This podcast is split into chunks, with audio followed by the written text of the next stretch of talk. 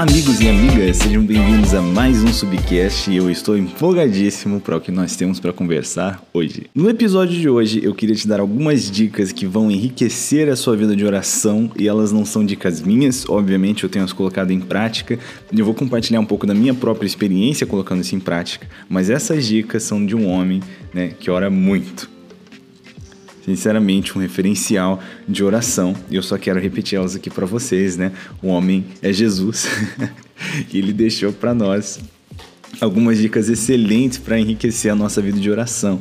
Né? Quando eu digo enriquecer, eu não estou falando só da qualidade né? desse, desse ambiente que nos nutre, que nos prepara, mas especialmente, primeiramente, né?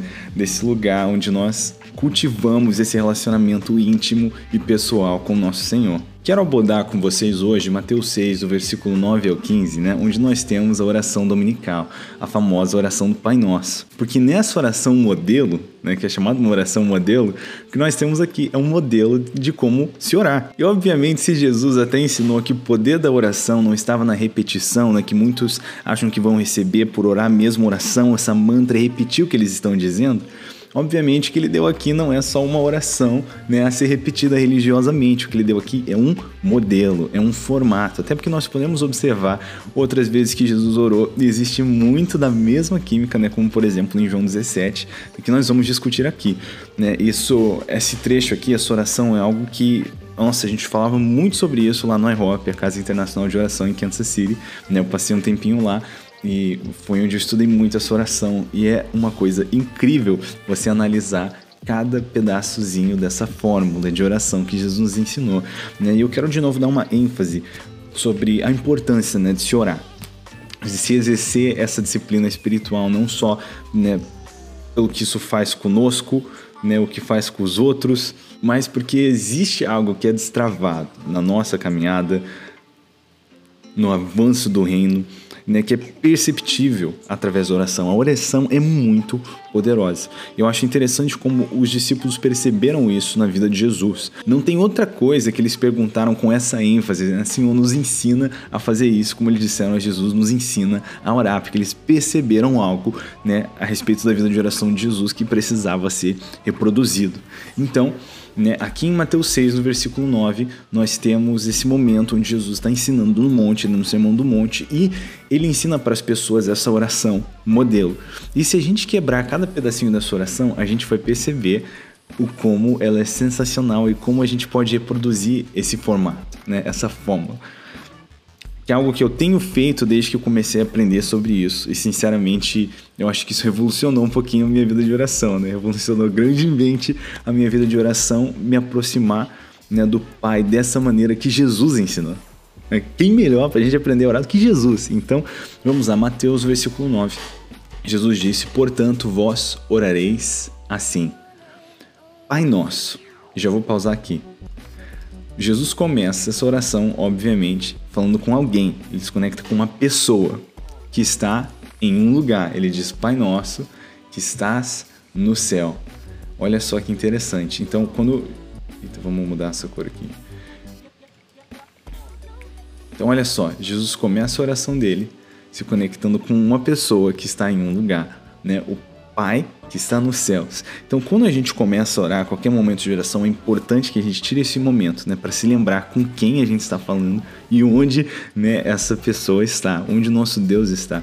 Que o nosso Deus soberano, aquele que reina com toda a majestade, né, sobre os céus e a terra, que se assenta no trono branco. Né? O nosso Deus que está no céu é também o nosso Pai de amor. Né? E a gente pode se aproximar diante do trono com ousadia, com intensidade, mas com reverência. E é importante que você saiba com quem você está falando, né? Que você não mande essa mensagem, né? Alguém recebe essa mensagem, mas que você se conecte com o seu Pai que está no céu. E o interessante é que estabele... estabelecendo essa conexão, Jesus já coloca um outro princípio aqui em prática, né? Ele começa se conectando com uma pessoa em um lugar e aí, né, uma vez que ele está falando com seu pai no céu, ele começa também a o exaltar, o santificar. E eu acho isso muito interessante. Ele diz: Pai nosso que estás no céu, santificado seja o teu nome. E aqui eu acho que está algo muito importante. Quando a gente vai começar a orar, e isso que eu gosto de fazer, colocando esse formato em prática, é tirar um tempinho para essa parte do santificado seja o seu nome, né? Esse momento de louvar, de exaltar o nome do Senhor, de derramar o seu coração um pouquinho, né? De se conectar com Ele, realmente derramando louvor, honrando, talvez cante uma canção, né? Talvez continue o exaltando e, e dizendo como Ele é grande, poderoso e maravilhoso. E você pode gastar um bom tempinho aqui nessa parte do santificado seja o seu nome, nesse momento de bem dizer ao Senhor. Então, Jesus, né, recapitulando, Jesus começa se conectando com uma pessoa em um lugar e exaltando essa pessoa, exaltando o nome do Senhor. E ele continua dizendo: Venha o teu reino, faça-se a tua vontade, assim na terra como no céu. E aqui outra sessão né, dessa fórmula importante de Jesus. E aqui é outra importante sessão acerca Aqui é outra importante sessão dessa oração modelo que Jesus nos ensinou, que é orar a respeito do avanço do reino de Deus. Jesus tinha essa prática. Jesus orou até por nós antes da gente ter nascido. E hoje nós precisamos orar pela igreja, precisamos orar pelo avanço do reino. Eu acho interessante como. Na verdade, não interessante, mas triste. Porque eu entro no Twitter e eu vejo as pessoas falando mal da igreja, crente, né? Detonando a igreja, porque a igreja faz isso, a igreja faz aquilo. E, cara, eu, eu entendo a frustração, realmente entendo. Até porque ninguém se incomoda mais com a igreja não exercendo seu papel do que Jesus, né? Então, a frustração é entendível. Agora, o que, que vai ajudar você ficar detonando a igreja no Twitter? Sinceramente, isso é o que nós devemos fazer, né? Venha o teu reino, faça-se a tua vontade assim na terra como no céu. E quando a gente está orando por essa vontade feita assim na terra como no céu, a gente não deve orar só por nós, né? que a gente entenda a vontade de Deus e, e a cumpra nessa terra. Mas realmente orar pela igreja. Então, cara, tem uma igreja que você acha que está fazendo algo que te incomoda, um pastor que você acha que está né, desviado, um pregador que você acha que está falando heresia, esse aqui é o momento que você senta e você ora, intercede pela vida das pessoas, dizendo: Senhor, você é o Deus da verdade, a tua verdade liberta, então apresenta a sua verdade para essas pessoas, né? nos coloca na linha como igreja. Nessa oração modelo, que é uma oração diária, isso é importantíssimo, você orar né, que o reino de Deus venha, não só para manifestação física no reino de Deus, né, Maranata, o retorno de Jesus, mas especialmente que a gente, como igreja, possa manifestar o reino de Deus nessa terra, fazendo as coisas segundo a vontade de Deus, não a nossa própria vontade. Esse momento e essa sessão dessa oração aqui aqui é muito momento de negação, né? Porque você pedir que a vontade de Deus seja feita, você está orando que a vontade dele seja feita, não que a sua seja feita. E muita gente às vezes diz, cara, eu não entendo o meu propósito, eu estou perdido, não sei o que fazer dessa vida, mas Jesus nos ensina aqui que orar né, pela revelação da vontade de Deus é algo a ser feito diariamente. Então, todo dia, né, algo que eu gosto de fazer, imitando esse modelo, é orar, Senhor, me ajuda a entender a sua vontade. Né? Você é um Deus de clareza, não um Deus de confusão. Me ajuda a entender a sua vontade, para que eu possa caminhar na sua vontade. Porque eu só posso caminhar na sua vontade se eu entender a sua vontade. Então faz o teu desejo claro, porque o que eu quero é agradar o seu coração. E aí nós caminhamos nisso. Então, recapitulando, Jesus faz essa oração modelo, se conectando com uma pessoa em um lugar, exaltando essa pessoa né, e orando que a vontade de Deus seja feita. Então, Jesus começa se conectando com Deus que está no céu, exaltando o nome de Deus e orando que a vontade de Deus seja feita na terra. Ele continua, ele continua agora orando por provisão. E ele diz: O pão nosso de cada dia nos dá hoje. Eu, um dos meus melhores amigos um dia fez um comentário que eu amo aqui, né? Esse cara é um irmão para mim, o grande Junão. E ele falou: Cara, isso me quebra as pernas, essa oração que Jesus ensinou, porque ele não pede o pão do ano, o pão do mês, o pão da semana, mas o pão do dia. Quer dizer, eu preciso entrar num lugar de dependência do Senhor, que não é o que, Senhor, me ajuda aí né, na vida. É Senhor, me ajuda hoje. Seja o meu provisor hoje. Né? E o pão nosso de cada dia, obviamente, orar pela provisão financeira é importante, é algo que eu faço todos os dias, né? Que eu continuo cuidando da minha família, até porque quem é, quem me provém é Ele, né? Em todos os formatos. Mas a provisão, o pão, é mais do que dinheiro. Né? O que nós precisamos é mais que dinheiro. Então, a provisão que um homem precisa trazer para o seu lar não é só financeira, não é só pagar conta, mas é uma provisão emocional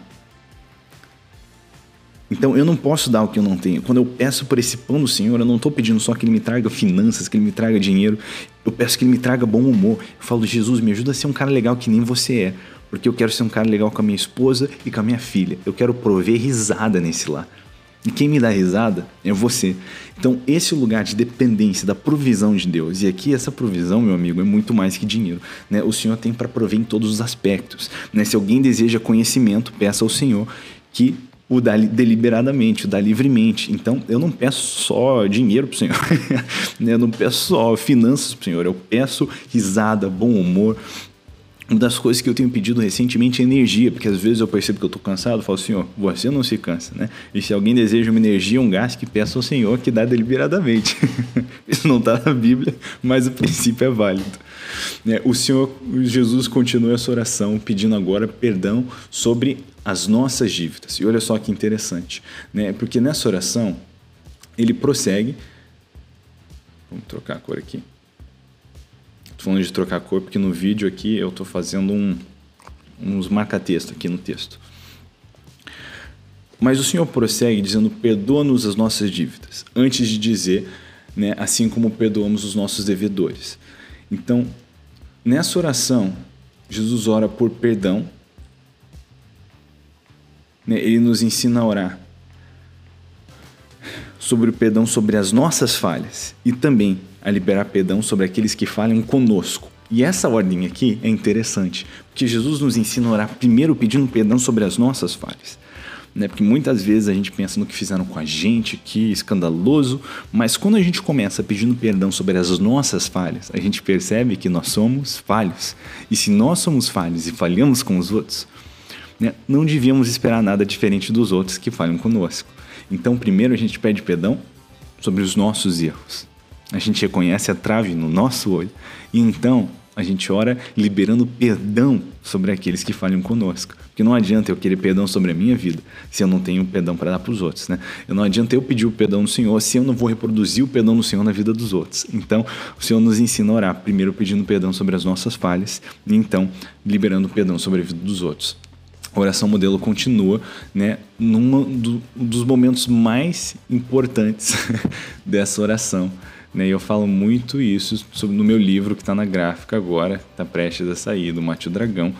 É, eu falo muito sobre esse aspecto aqui da oração. Jesus continua dizendo: Não nos deixe cair em tentação, mas livra-nos do mal. Quer dizer, Jesus ensina essa oração modelo, que ele orava sobre isso diariamente. E esse é um aspecto gigantesco da vida cristã. Não nos deixe cair em tentação, mas livra-nos do mal. Essa é uma oração que eu oro todos os dias. Né? 1 Coríntios fala que aquele que está em pé, cuide para que não caia. Muita gente diz, né, nossa, eu não consigo vencer o pecado, eu tenho dificuldade, eu caio no mesmo pecado, mas deixa para tentar batalhar o pecado quando o pecado bate na porta. E não adianta você se preparar para correr uma maratona quando, né, no dia da maratona. Não adianta tentar estudar para a prova nos minutos antes da prova. Ajuda, mas não adianta. Do mesmo jeito, um crente que ora para vencer o pecado, quando ele é tentado pelo pecado, ele age semelhante a um soldado que se prepara para a guerra quando a guerra chegou. Então, esse com certeza não é o coração nem né, que a gente batalha pela nossa santidade, porque aquele que está de pé cuida para não cair. Não o que está titubeando, né? como que vai cuidar para não cair? Então, Diariamente nós oramos para ser livres do mal, né? para ser livres das tentações. Diariamente, quer dizer, mesmo se eu não estou passando perrengue, se eu não estou passando sufoco, eu oro para que o Senhor me ajude a não cair em tentação. Né? Todos os dias eu oro que o Senhor eu sempre oro que o Senhor me ajude né, a não cair em tentação, a ser livre do pecado, a não cair no mal. Eu ainda vou e clamo o meu lugar como filho da luz, né, de Efésios 5, e eu peço que o Senhor me ajude a caminhar somente na luz. Então, essa aqui é uma oração chave para quem quer viver em santidade, porque nós precisamos entender. Né? 1 Coríntios 10 também fala que o Senhor não tenta ninguém e não permite que ninguém seja tentado além de sua capacidade. Quando nós caímos, sinceramente, não existe desculpa se nós entendemos né, quem é esse Deus e como a graça dele nos capacita a vencer o pecado. Eu preciso entender essa graça completa de Jesus. Né? Judas 1,24 fala que Cristo é aquele que me apresenta sem culpa, né, sem mácula diante do Pai e que me impede de tropeçar. A graça não só absolve a minha culpa do pecado, mas ela me impede de pecar, ela me impede de tropeçar. Então eu, eu, eu conto com essa graça capacitadora do Espírito Santo todos os dias, porque se fosse né, por mim, eu ia viver pecando, né? Apesar de ter nascido de novo no meu espírito, a lei do pecado rege a minha carne, como Paulo fala. E esse é o conflito que eu tenho que lidar até que o Senhor me dê uma nova carne que é condizente, não concorrente com o meu espírito, mas até então existe uma batalha. E o jeito de se vencer essa batalha é aqui, né? em oração. Orando todos os dias e não nos deixe cair em tentação, mas livra-nos do mal. Eu acho incrível que Jesus orava essa oração. E meu amigo, se Jesus orava essa oração todo dia, imagina nós. Ele continua dizendo: Pois teu é o reino, o poder e a glória para sempre. Amém. E essa oração termina por aqui. E ele vem com uma explicação, né, que vai até o versículo 15 a respeito né, do versículo 12 sobre perdoar a nossa dívida assim como nós perdoamos os outros. Ele diz: Porque se perdoares aos homens as suas ofensas, também vosso Pai Celeste vos perdoará. Se, porém, não perdoares aos homens as suas ofensas, tampouco vosso Pai vos perdoará as vossas ofensas. A oração termina no versículo 13. Né? Tem essa explicação no 14 sobre o versículo 12 Mas olha só que oração modelo sensacional. Né? Se nós colocamos cada uma dessas coisas em prática, né? quando nós oramos, nós estamos fazendo essa oração completinha que Jesus ensinou. Nós estamos exercendo esse formato né? de oração que Jesus nos mostrou. Então a gente vê aqui, né? recapitulando mais uma vez, né? essa oração modelo de Jesus, ela se conecta com Deus que está no céu né, santifica o nome de Deus. Ela ora pelo avanço do reino de Deus e que sua vontade seja feita na terra como no céu. É, é uma, ela é uma oração que ora por provisão, ela ora por perdão das nossas falhas e ela libera perdão sobre os que falham conosco. Né, diariamente, esse negócio que você traz para Jesus sempre, né, pedir perdão e liberar perdão ela continua orando que sejamos livres de tentação. Então, sete coisas que a gente pode orar para orar como Jesus orava. Ele nos dá aqui sete coisas para colocar né, nessa, nesse momento de oração. São sete dicas. Se conecte com a pessoa de Deus. Né? Se conecte com o lugar onde Deus está. Quando você está orando, você está orando né, da terra para o céu. Santifique o nome dele. Ore pela vontade dele, a revelação da vontade dele e a aplicação da vontade dele. Ore por provisão, ore por perdão sobre a sua vida e libere perdão sobre a vida dos outros. Ore para que você não caia em tentação. E, mais uma vez, exalte o nome do Senhor.